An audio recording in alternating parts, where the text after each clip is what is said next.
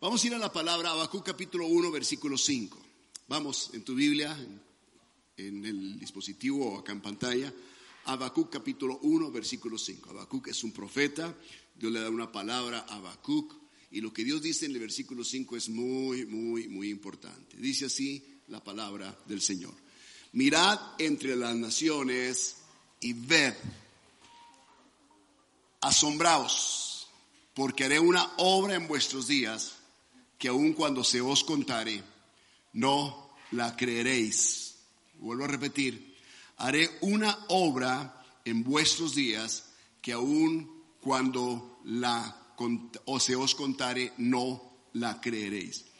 Y la pregunta que yo hago ahora, ¿qué podría hacer Dios que nosotros no pudiéramos creerlo o que personas a nuestro alrededor no pudieran creerlo? Seguramente lo que Dios piensa hacer sería algo súper extraordinario y sobrenatural. Y a veces pensamos en ese tipo de obras que Dios va a hacer. Cosas que van más allá de nuestro entendimiento, pero que son asombrosas, maravillosas, son milagros. Pero yo te voy a decir algo.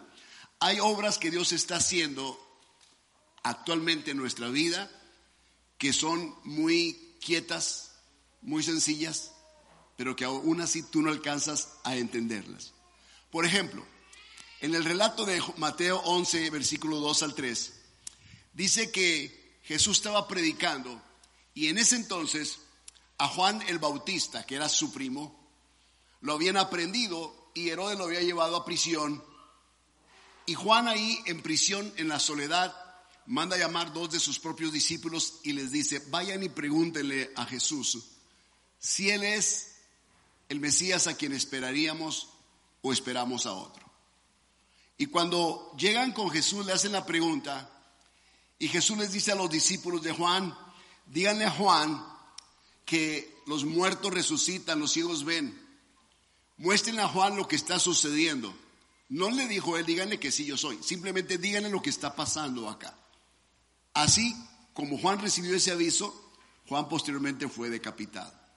Pero Juan, se fue con la certeza y la seguridad que efectivamente a ese Jesús a quien él había bautizado en el río Jordán, ese era el Mesías. Entonces hay cosas que a veces no entiendes porque Juan está ahí en el río Jordán bautizándolo y luego después está preguntando si él es. Porque hay cosas que a veces no entendemos de Dios. Yo veo en la vida de Juan algo bien importante, que Juan, a pesar de que Jesús era su primo, Juan siempre tuvo una revelación de que Jesús era el Mesías. Pero ¿cuándo es cuando uno empieza a dudar? empiezas a cavilar en tu cabeza si esto es de Dios o no es de Dios, si esto es lo correcto o lo incorrecto, cuando estás en una condición de prisiones como Juan se encontraba. Juan dice, Jesús dice de Juan, de todos los nacidos entre mujeres o de las mujeres, no hay nadie más grande que Juan el Bautista. Ni, ni siquiera el profeta Elías o Moisés es tan grande como Juan el Bautista, pero él dice algo. Pero entre todos nacidos en el reino de Dios, todos ellos son más grandes aún que Juan el Bautista. Por ejemplo, ustedes han querido en Jesucristo sin haber conocido a Jesús personalmente o literalmente como Juan lo conoció. Juan convivió con él y jugó con él, eran primos. Se llevaban seis meses de diferencia. Seguramente su madre Elizabeth había dicho, vamos a ir con la, con la tía, eh, la tía María. Y cuando iban con la tía María, pues ahí iba Juan y jugaba con el primo Jesús. Se conocían, pero esa revelación fue muy importante para Juan. Ahora, muchas veces nosotros esperamos que Dios haga algo, pero Él hace algo distinto, algo diferente. Él dice que va a hacer una obra que cuando se la cuenten no la creeréis y Él hace algo diferente en nosotros a lo que nosotros pensamos o queremos que Dios haga. Como que va en contra inclusive de, las, de los principios doctrinales porque como que no cuadra con la, con la palabra, pero eso es lo que él hace. Sabes que la crisis que vive el ser humano, especialmente nosotros los cristianos, la crisis no viene a cancelar las promesas de Dios. Las crisis que tú has vivido vienen a confirmar aún más lo que Dios ya te ha prometido. Entonces, si has vivido en crisis y no entiendes por el momento todo lo que Dios está haciendo, tranquilo, no pasa, no tienes que entenderlo todo. No tienes que saberlo todo. Así de que esa obra puede ser algo que no alcances tú a creer, pero eso es lo que Dios está haciendo. Es una obra en este tiempo. Yo intitulé el mensaje No tiene sentido, porque mencionaré algunos aspectos de lo que Dios hace que no tiene sentido. Por ejemplo, cuando parece que Dios no cumple lo que te promete, a eso le llamamos duda. Cuando Él te promete algo y no te lo cumple, tú dudas de Él. Empieza la mente a trabajar, así como Juan dudó, dice que dudó y comenzó a preguntarse, ¿será este o esperaremos a otro? Y finalmente llegó la respuesta a Él y Él de esa forma murió. Ahora, recuerden una cosa, fuimos predestinados por el Señor, es decir, toda nuestra vida, nuestra historia futura ya está escrita. Por lo tanto, esto significa que al principio de nuestra vida, nuestro caminar o lo que estemos viviendo, no sabemos todo el final, por lo tanto, al principio a veces no tiene sentido. Batallamos para entenderlo porque el principio no es muy bueno. Es como en las películas, al principio vemos como que no está muy bien la película, el guion no está muy bien escrito, a las personas buenas les pasan cosas malas, pero no vemos el final de la película aún. Nuestra vida es así como una gran película, pero el final ya está escrito, fuimos predestinados y la Biblia dice que nosotros ganamos en esta batalla. Abraham esperó 25 años antes de que Dios cumpliera la promesa que Dios le había hecho. José esperó 16 o 17 años antes de realmente él ver cumplidos sus sueños que él tenía de chamaco, de joven.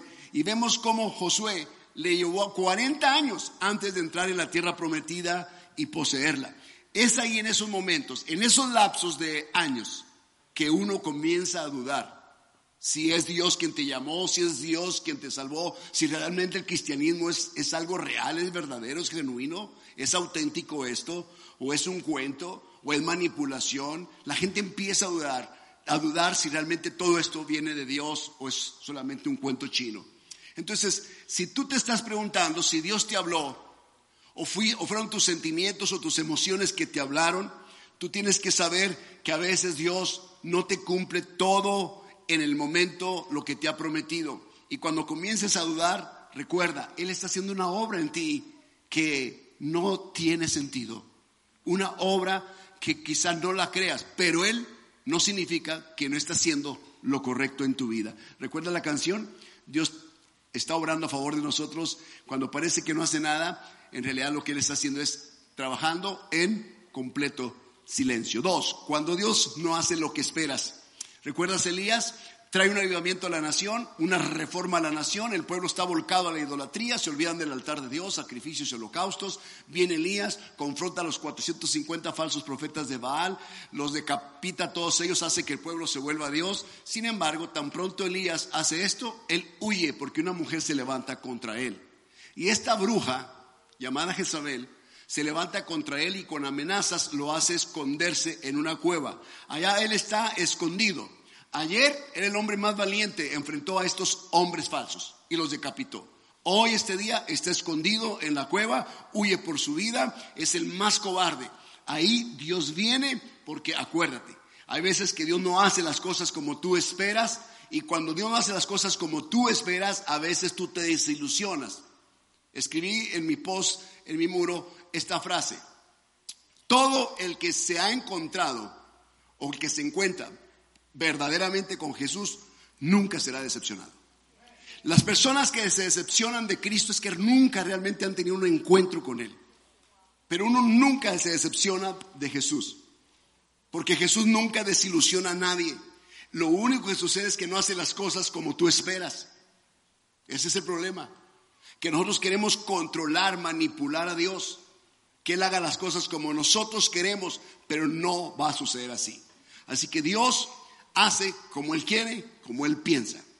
El punto tres es esto, que Dios no llega a tiempo según tu percepción, porque yo sé que a veces nosotros tenemos una, una visión de cómo, en qué momento Dios lo va a hacer. No llega a tiempo según tu percepción, sí llega a tiempo según su percepción, pero no según lo que tú esperas.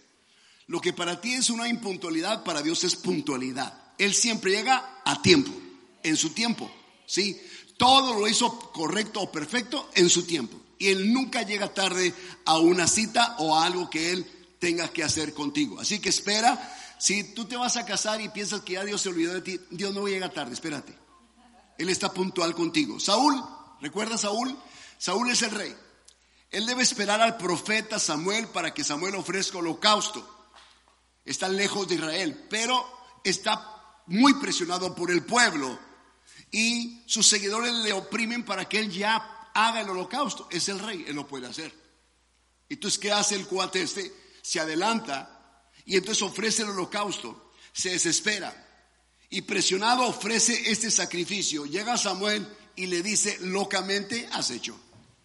Cuando uno hace las cosas desesperado porque piensas que Dios se está tardando, tú has entrado en un estado de locura, de esquizofrenia. Estás haciendo las cosas locamente, no estás actuando justamente. Cuando uno hace las cosas locamente, cuando uno desobedece a Dios. Y la locura le costó el reino, le costó su posición, le costó su autoridad, le costó todo. Él perdió todo por una locura. No hagan cosas locamente. No se adelanten porque crean ustedes que Dios está tardándose. Esperen en el Señor. Espera a Dios, dice. Confía en Él. Él va a llegar a tiempo y lo va a hacer. ¿Cuándo más nosotros vemos que la obra de Dios no tiene sentido en nuestra vida? Cuando Dios hace lo contrario a lo que tú esperas. Eso es muy terrible porque a veces tú esperas algo y Dios hace todo lo contrario. Por ejemplo, yo puedo ver la imagen, me pongo a pensar, la imagen del profeta, uh, ¿quién era? Amós, Oseas. Este profeta Dios le da una, una indicación. Dice, ve y toma una mujer adúltera o una mujer prostituta y cásate con ella y ten hijos con ella. Y él va, la toma, la saca del burdel y le promete casa y le promete una vida y la mujer se viene con él. Entonces se casa con ella, hace familia. Yo pienso que él de joven esperó o pensó que él iba a tener una mujer común, una mujer de una familia buena, iban a enamorarse, iban a pasar el proceso del noviazgo, el enamoramiento, el romance, todo eso, iban a conectar y después iba a haber una pedida de mano, un compromiso, una boda bien linda, con buen mariachi y todo, pero ¿qué sucedió? No pasó nada de eso. Dios en un momento le dijo, toma a esa mujer, propone matrimonio y cásate con ella, tráela, a tu casa, a la tuya, y dale todo lo que necesita. Y la sacó de ese lugar. Al rato dice que la mujer volvió otra vez al mismo camino. Y yo le dijo, vuelve a tomar otra vez. Vuelve a comprar. Entonces hay cosas, como el caso de él, donde lo que Dios hace es contrario a lo que tú esperas. No lo entendemos todo. Él no lo entendía, pero Dios quiso mostrarle a la nación cómo es su amor por Israel, porque Israel era un adúltero. La nación de Israel era como una mujer adúltera que se iba tras dioses ajenos y Dios venía y la tomaba otra vez y luego se le iba y la tomaba. Cada vez venía y él le daba todo lo mejor y al rato Israel iba otra vez al mundo. Entonces, así Dios. Eh, en Nínive, vamos a ver la historia de Jonás. Jonás es un gran profeta, pero hay momentos donde Dios dice no y hay momentos donde Dios dice sí. Por ejemplo, hay momentos donde en relaciones nuestras con personas Dios te dice, no, esa relación no es correcta. Y tú sabes que no hay nada más doloroso para un individuo, un hombre o mujer, que el relacionarse con una persona y que alguien te diga no es una buena relación para ti. Cuando tú ya te encariñaste, cuando tú ya hiciste un clic con esa persona. Pero la imagen que Dios ve es futurista. Y en ese sentido, Jonás él es enviado a Nínive. Pero en su viaje a Nínive, él no ve lo que Dios ve. Por lo tanto, Jonás no quiere ir y Dios lo hace que vaya. Él dice no y Dios dice sí. Y entonces cuando Jonás va, Dios perdona a Nínive. Le perdona todo su pecado, toda su maldad. Nínive es la nación más, más sanguinaria que pudiera existir. Los ninivitas estaban en la parte de Irán, de Irak, esa región de Persia. Y entonces ellos habían hecho la vida imposible a Israel. Jonás no quería ir por eso. Él dice, si yo voy y les predico, es probable que se conviertan y Dios los va a perdonar. Y yo no quiero que Dios los perdone. Ese, es el punto.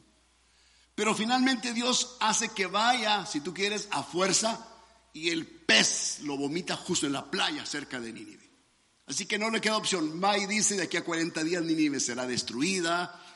Y curiosamente toda la nación se volca en pos de Dios se viene delante del Señor en humillación, en oración y en ayuno. Son sanguinarios y perversos, pero esto les llegó.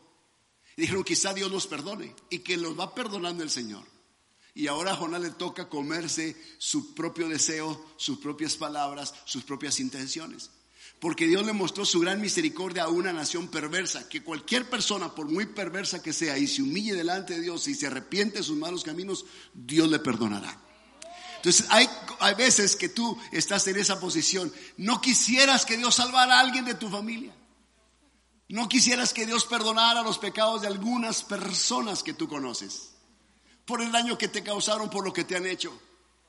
Sin embargo, Dios dice, ah, ah, no es así como tú quieres, yo lo voy a hacer a mi manera. Entonces tienes que saber soportar cuando Dios hace lo contrario a lo que tú esperas. Él esperaba que fueran muertos todos, pero Dios los perdonó. Cinco, cuando lo que Dios piensa de ti no tiene sentido.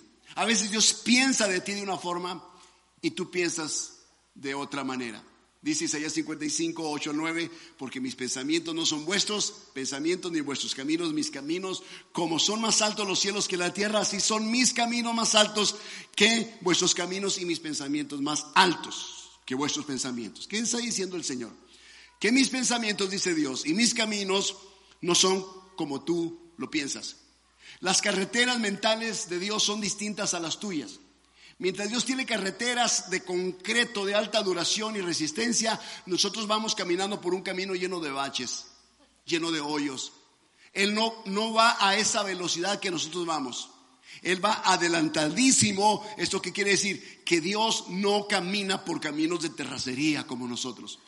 En nuestra mente tenemos un lío, una madeja llena de, enredo de pensamientos incorrectos, pero Dios no piensa como tú piensas. Él siempre piensa muy elevado y su forma de caminar y de avanzar en la vida es muy distinto a la nuestra, por lo tanto no podemos del todo entenderlo. La obra de Dios no tiene sentido. Pongámonos a pensar en esto. Los israelitas, por el lado de la tribu de Benjamín especialmente, los israelitas han sido opresionados por una nación vecina, los madianitas. Y entonces están todos atemorizados ahí, sembrando lo poco que tienen y cosechando nada porque el enemigo viene y toma su, cosecha. En ese tiempo, Gedeón, un joven que dijo, yo no soporto que mis padres trabajen tanto y no podamos disfrutar de lo que ellos trabajan y lo veo que están envejeciendo, se los veo enfermos, veo la nación como está, todo aquello era deplorable, trágico. Y él está limpiando el trigo en un lagar y soplando el trigo. Y ahí se le aparece el ángel y que le dice, varón esforzado y valiente. Esa es la percepción de Dios, la mirada de Dios para un hombre como Gedeón. Entonces, él le dice, ah, Señor Jehová, si tú estás con nosotros, ¿por qué nos ha sobrevenido todas estas cosas? ¿Y dónde están las maravillas tuyas que nuestros padres nos contaron a nosotros. Quiere decir que efectivamente los padres habían cumplido su parte. La parte de los padres era contarle a los hijos lo que Dios había hecho con ellos cuando los sacó de Egipto y los atravesó por el desierto. Esa era la parte de los padres. Y los padres lo habían hecho, al menos hasta el punto de Gedeón, porque Gedeón lo sabía.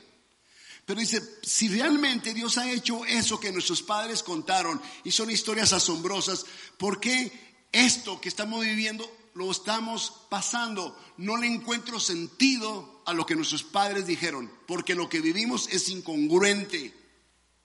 Y es que así es, muchas veces Dios piensa de una forma diferente que no tiene sentido a tu mente, a tu razonamiento.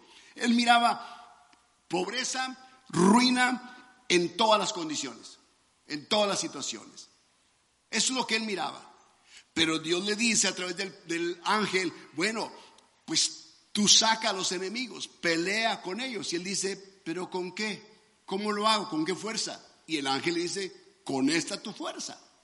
Con ese entendimiento que tienes y con esa fuerza con la que estás limpiando el trigo y con ese enojo con el que me estás refiriendo, ¿dónde están las maravillas de Dios? Con eso.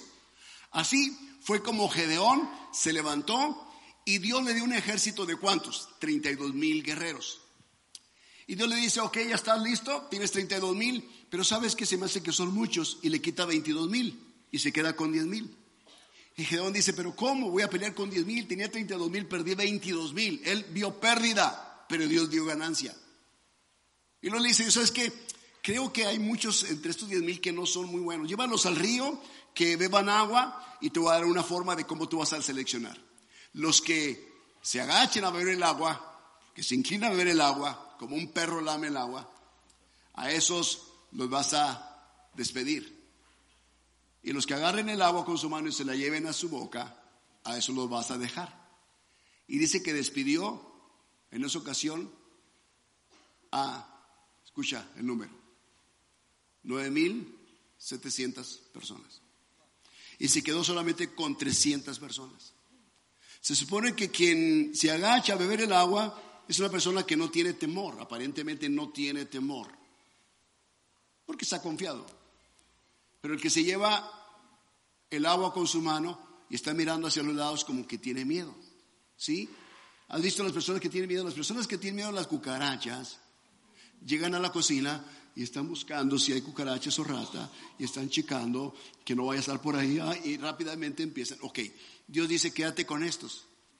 Quiere decir que los 300 que se quedaron con Gedeón no eran los más valientes.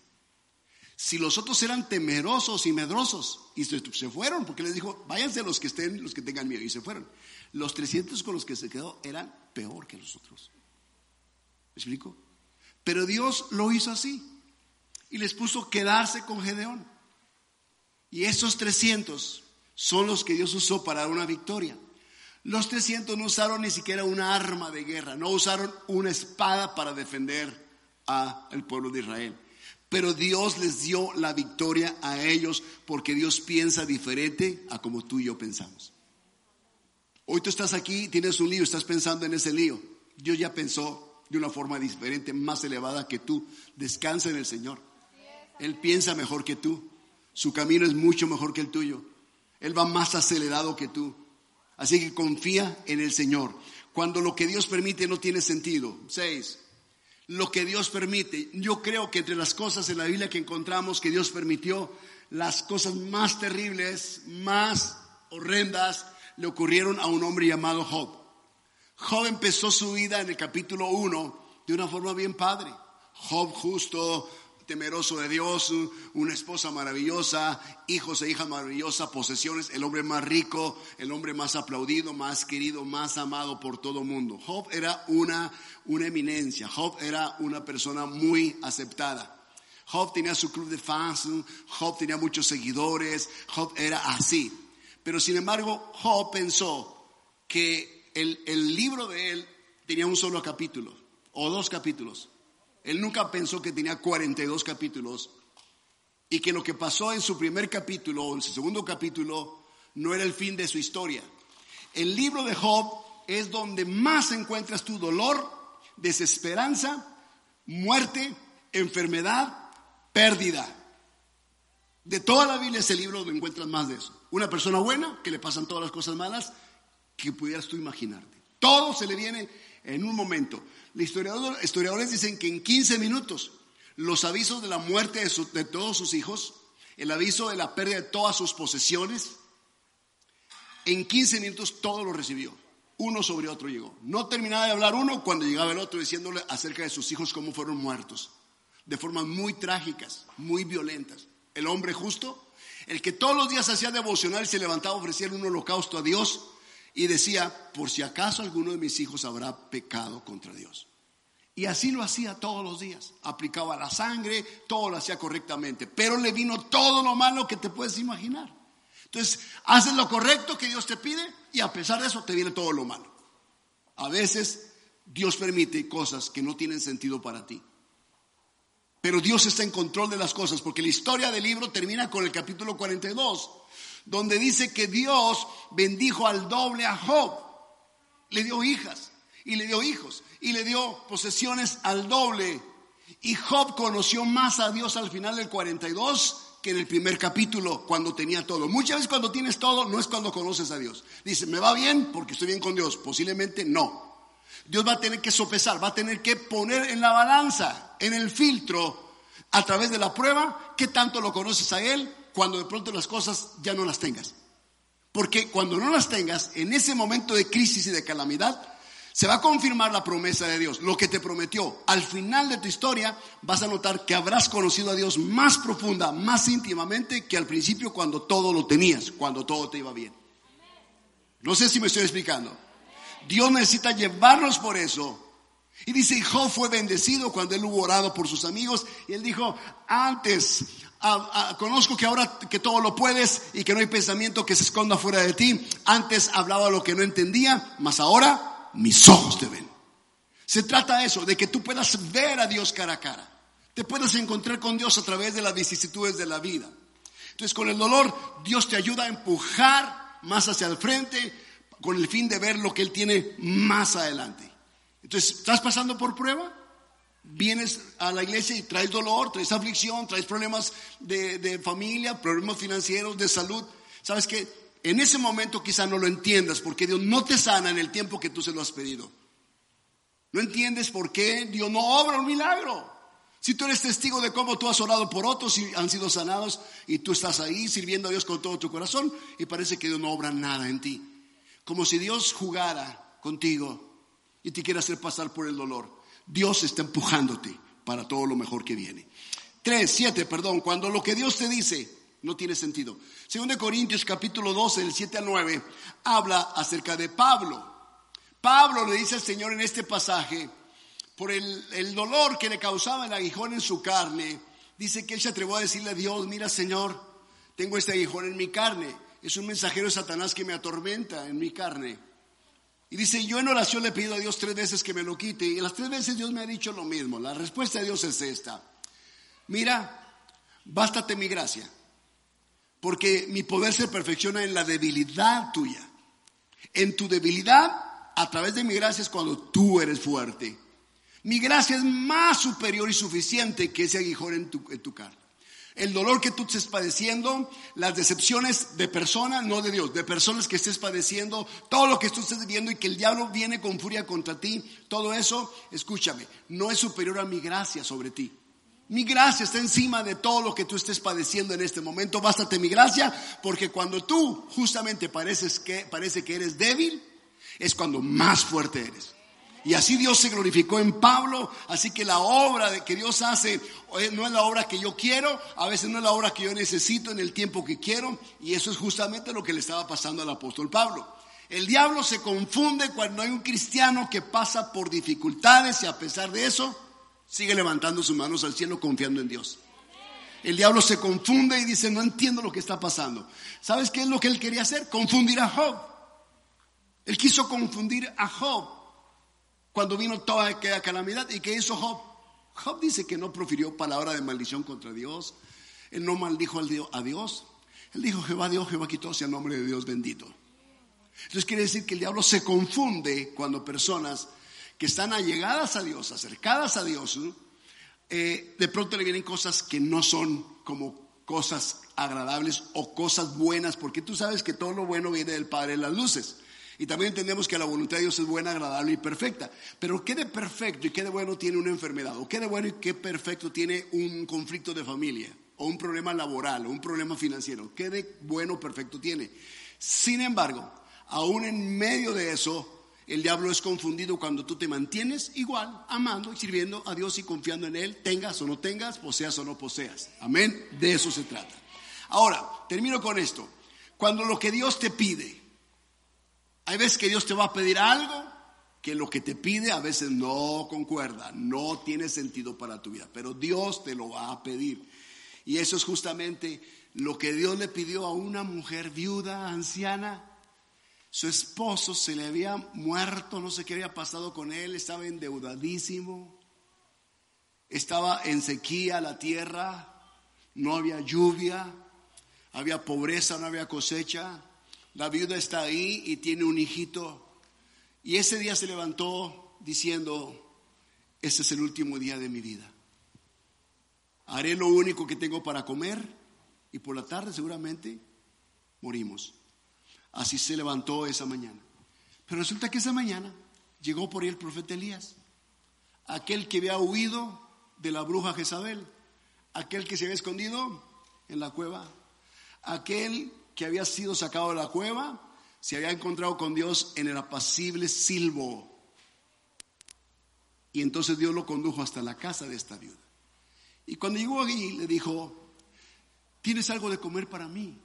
Y la viuda le dijo, pues no tengo sino solamente un poco de harina, un poco de aceite, una poca de leña, una poca de agua. En ese momento me iba a hacer una torta para comerla yo y mi hijo y morir. Es todo lo que nos queda. Entonces Elías le dice, ¿puedes darme un vaso con agua? Le pide algo que no hay, que no existe. Carece de agua. Toda la región estaba en sequía. Le está pidiendo quizá el último vaso de agua que ella tiene. Y cuando la mujer dijo, claro, ella iba por el vaso de agua, el profeta le dijo, ya que vas por el agua, ¿me puedes dar de la torta a mí también? O sea, aprovechando, ¿verdad? ¿Sí? Tienes una tacita de café. Pues ya que trae el café no me la dimos sin pan. Entonces es cuando tú pides el pan. Pues de una vez el panecito, la tortita y la mujer dijo, Ok. Y dice, dame a mí primero. Eso es, dame a mí primero. Dios te pide cosas justamente en el momento donde tú más las necesitas. ¿Qué chiste tiene que Dios te pida algo que tú realmente no necesitas? Es una sobra, es lo que te sobra. Dios no vive de sobras, no quiere las tus, de sus hijos. Entonces le pide eso, dame a mí primero. Dios es así y a veces hasta parece cruel con nosotros. Parece que Dios se ensaña con nosotros, porque mira, es una viuda, está pobre, un hijito que se va a morir. Le está quitando el pan, el único pan que tiene, el único vaso de agua que tiene. Le está quitando toda su provisión. Y le está diciendo, dame a mí primero y después comes tú y el niño. Y entonces le da primero a él. Y ahí está el niño mirando al profeta. Ahí está la viuda mirando al profeta. Y tú sabes cómo es cuando tienes la sensación de comerte esa torta rica, esos panecitos de la rey que están bien doraditos, así crujientes, conchitas así grandes. Así están de tamaño las conchitas. Yo voy y las agarro. Todos los días voy y compro un panecito de esos porque cuando las como truena, que está tan crocante, truena el azúcar. Entonces, ahí están. Dios te pide cosas que tú más necesitas. Eso no tiene sentido. Pero Dios sabe lo que va a hacer. ¿Y qué es lo que hizo?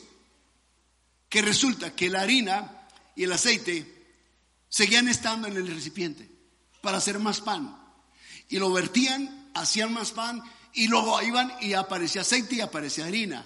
Y así hasta que pasó toda la temporada de sequía. Mis queridos, Dios a veces te pide a ti lo primero a sabiendas de qué es lo que tú necesitas y a veces tú no lo entiendes porque es incongruente, no tiene sentido, hasta parece que Dios es cruel con nosotros, pero Dios sabe lo que está haciendo. Recuerda que sus carreteras no son carreteras de terracería o sus caminos de terracería no son como los tuyos, son pero están pero bien, bien, bien pavimentados. Así que él va bien acelerado. Pongo este ejemplo como es clásico. Vamos a ver esto. Jesús ha resucitado, Pedro está pescando toda la noche, comenzó desde las 6 de la tarde, ya está por ahí a las, quizá en la madrugada, y ya están cansados lanzando la red a la izquierda, a la derecha, a todas partes, ya lo hicieron de todas formas. Él es experto pescador, de ahí lo llamó el Señor, utiliza todo su conocimiento, pero dice que no pescó nada, y ya enfadado, Jesús viene a él, o llega a él, y entonces escucha la voz de Jesús que le dice, tira la red a la derecha. Y Pedro refiere y refuta aquello diciendo, Señor, toda la noche hemos intentado pescar y no hemos pescado nada. He lanzado el agua, eh, la red al agua, al mar, y no hemos pescado nada. Y Jesús dice, tira la red a la derecha. Pero Señor, ¿cómo tú que eres carpintero me vas a enseñar a mí de pesca?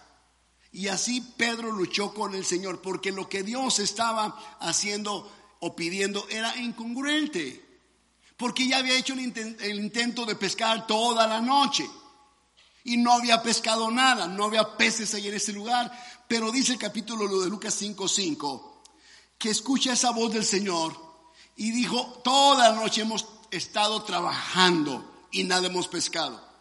Pero cuando Jesús le dijo esto, dice Pedro, más en tu palabra echaré la red.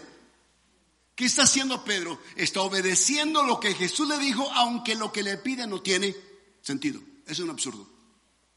¿Me explico? ¿Cuál es la diferencia de lanzar la red a la derecha si él ha lanzado a la derecha, a la, izquierda, al frente, atrás? Ha movido la barca para acá, para allá. Toda la región está prácticamente, ha sido ya permeada por él. No ha pescado nada. ¿Cuál es el sentido de lanzar a la derecha? ¿Qué tiene de diferencia eso? La diferencia es que él lanzó la red en las aguas. Pero ahora está lanzando la red en su palabra. Cuando tú haces algo en su palabra y no lo haces en el problema, cuando tú te basas en todo lo que hagas o pienses en su palabra, Él dijo, en tu palabra échale la red, en tu palabra échale la red. En las aguas hay frustración. Si tú echas tu red en aquello que no te da nada, hay frustración. Tú tienes que hacer el negocio en la palabra que Dios te ha dado, en la promesa que Él te ha hecho. Lo que vayas a hacer, hazlo en la promesa que Él te hizo, en su palabra. Y muchas veces nosotros hacemos cosas, todas las cosas las hacemos muy natural en aquello que nosotros pretendemos, en la experiencia que tenemos, pero nunca en su palabra. Y en su palabra no hay falla, porque en la mar hay cansancio, hay desesperación, pero en su palabra ¿qué hay? Hay cosecha, hay pesca, hay recursos, hay relaciones sanas. ¿Sí? Relaciones sanas. Voy a relacionarme con este chico, con esta chica, pero en tu palabra, Señor.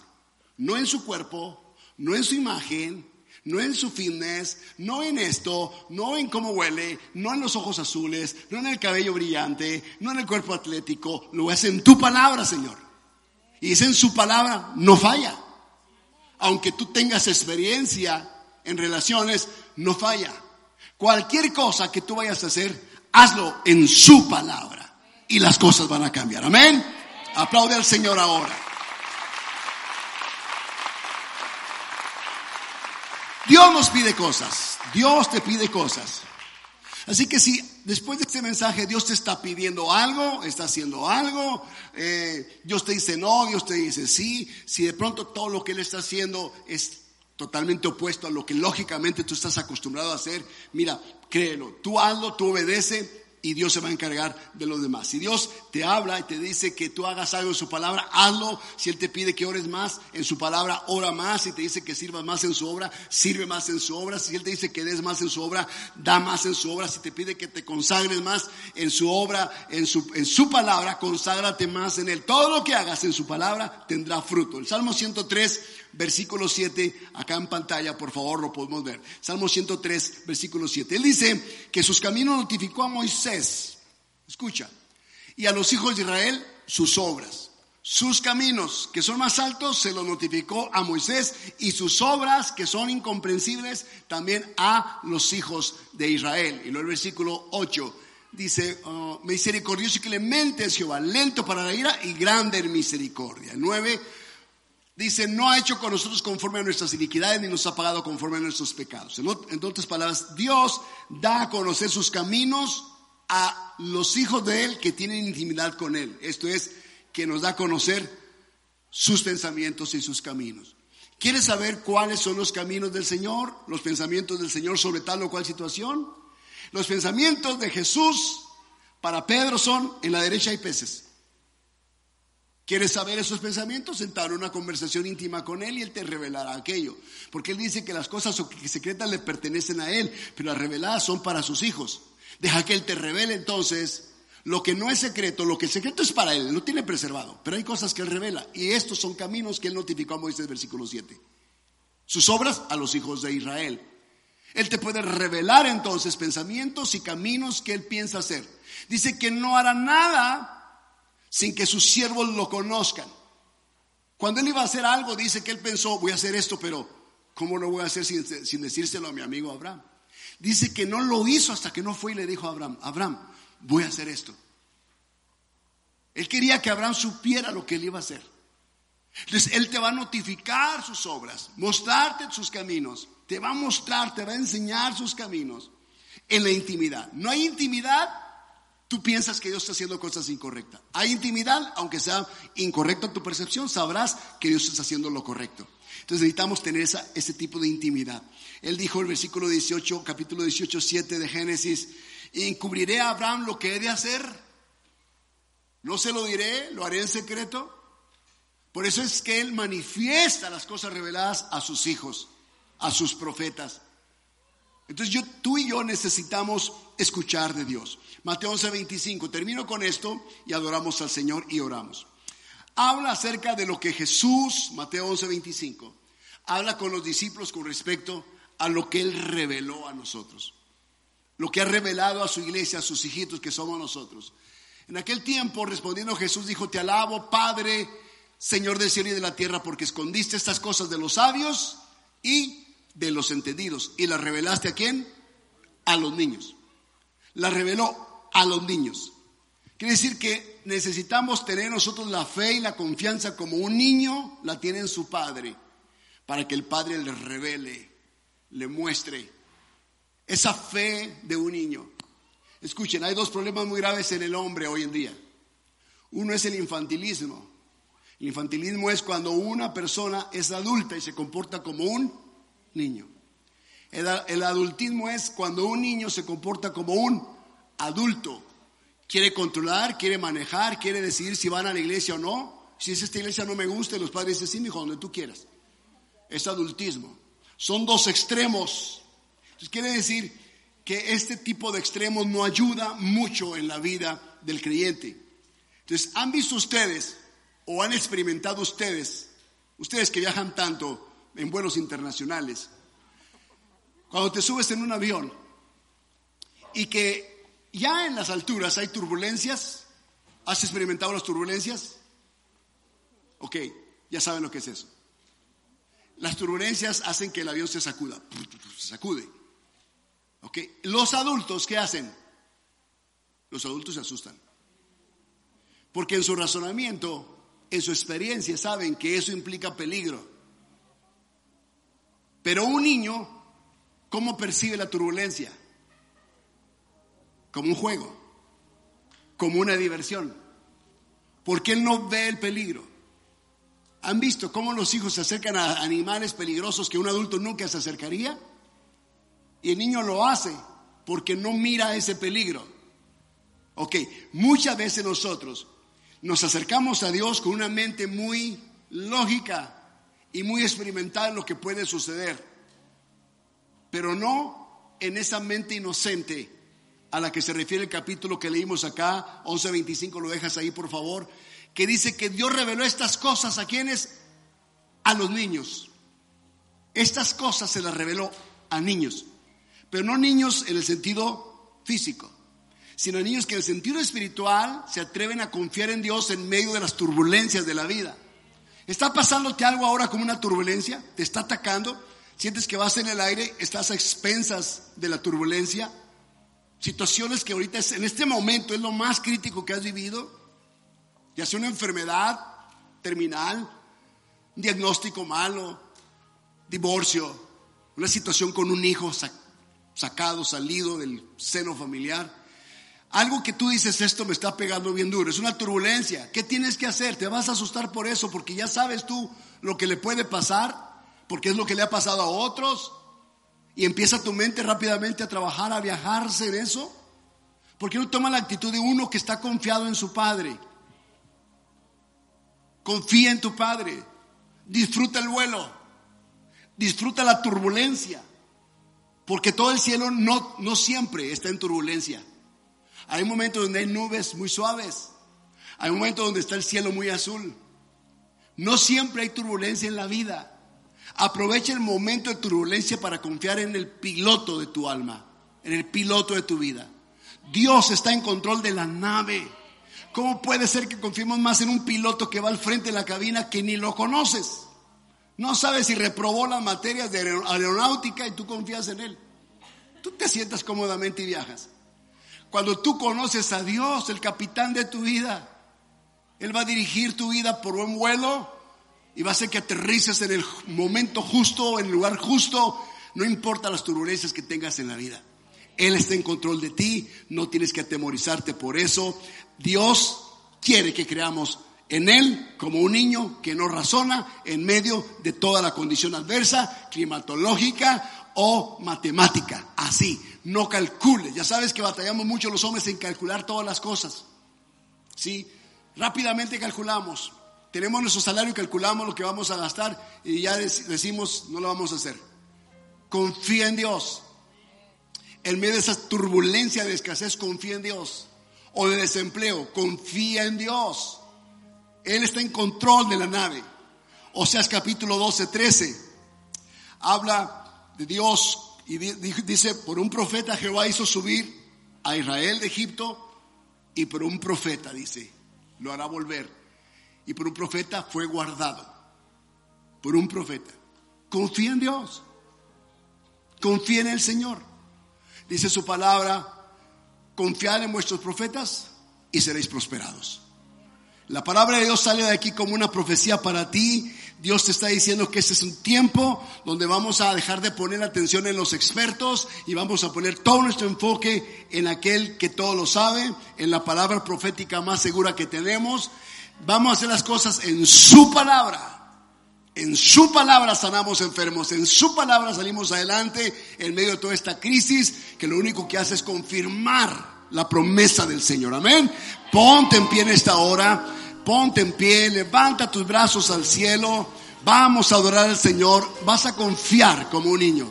Me encanta pararme frente a un niño, estirar mis manos y cuando Él extiende las suyas, esa es la imagen más clara del amor del Padre por sus hijos y la confianza de un niño en papá. Hoy levanta tus brazos al cielo como un niño. Dile, Señor, confío en ti por todo. Confío en ti por todo en tu palabra, Señor. Dios obra en medio de tu dolor. Aunque no pueda ver, está sobrando. Sí, Señor. Aunque no pueda ver, está sobrando. Siempre estás, siempre estás sobrando. Siempre estás, siempre estás sobrando. Aunque no pueda ver, está sobrando no pueda ver, está sobrando. Siempre estás, siempre estás sobrando. Siempre estás, siempre estás sobrando. Aunque no pueda ver, está sobrando. Aunque no pueda ver, estás, siempre estás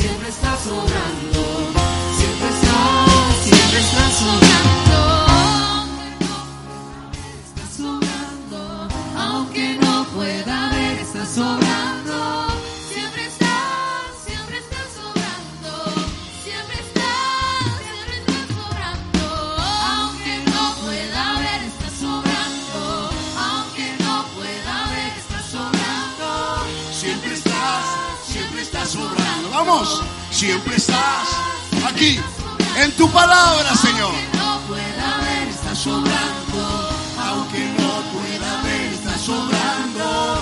Siempre estás, siempre estás sobrando, siempre estás, siempre estás sobrando, aunque no pueda ver, estás sobrando, aunque no pueda ver, estás sobrando, siempre estás, siempre estás sobrando, siempre estás, siempre estás sobrando, vamos cántalo, aunque no pueda ver, estás sobrando, aunque no pueda ver, estás sobrando, siempre estás, siempre estás sobrando.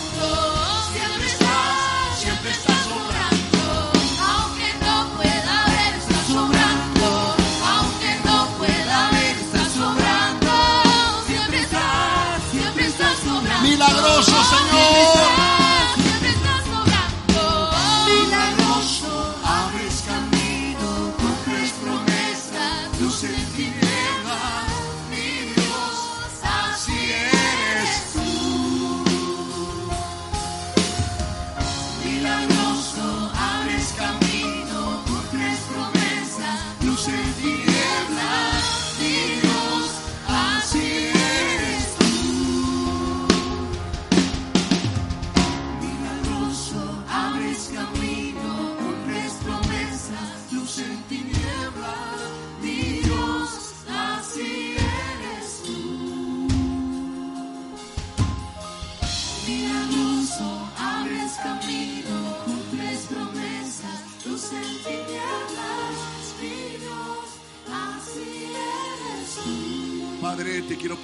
Cierre sus ojos, por favor. Quiero pedirte por tu pueblo, Señor.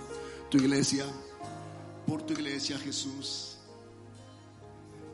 Te pido en esta hora, Señor, por ellos que han vivido situaciones muy difíciles. difíciles. Creo que desde el año pasado, Dios, todos hemos vivido situaciones muy críticas. Muéstrales que en medio de la crisis tú confirmas tu fidelidad, tus promesas. Oro para que ellos se levanten en el poder de tu espíritu en medio de toda dificultad, puedan vencer toda adversidad, que pasen el filtro, Señor, de las circunstancias, que puedan ser hallados fieles en medio de este tiempo, que aunque no pienses tú como ellos piensan, que aunque tú los hagas esperar, que aunque tú pidas algo que ellos no esperaban, o aún que parece que tú te tardas en hacer las cosas, que ellos confíen que estás en control de todas las cosas. En medio de su turbulencia familiar, tú estás ahí. Que sea en tu palabra, Señor, que se levanten. En tu palabra, Señor, que sanen. En tu palabra que sean prosperados. En tu palabra que la familia se ordene. En tu palabra, Señor, que todo cambie. Que sea en tu palabra donde ellos van a echar su confianza. Su red estará en, en ti, Señor. Yo oro en esta hora, Dios, por ellos. Que salgan de este lugar bendecidos, Dios con su palabra en tu corazón. Con los ojos cerrados, quiero las personas que nos visitan por primera vez, quiero que hagan esta oración con todo su corazón. Si desean entregar su vida a Cristo, todos con los ojos cerrados. Tú vienes por primera vez a este lugar, haz esta oración con todo tu corazón. Si deseas entregar tu corazón a Jesús, dile, Señor Jesús, creo en ti. Tú eres el Hijo del Dios viviente. Abro mi corazón a ti. Entra en él. Sé mi Salvador. Sé mi Señor Hoy, Señor, me arrepiento de todo pecado. Perdóname, Señor. Escribe mi nombre en el libro de la vida. Así, Señor, estaré siempre en tu presencia. Gracias, Jesús, por tu gran amor. Amén, amén.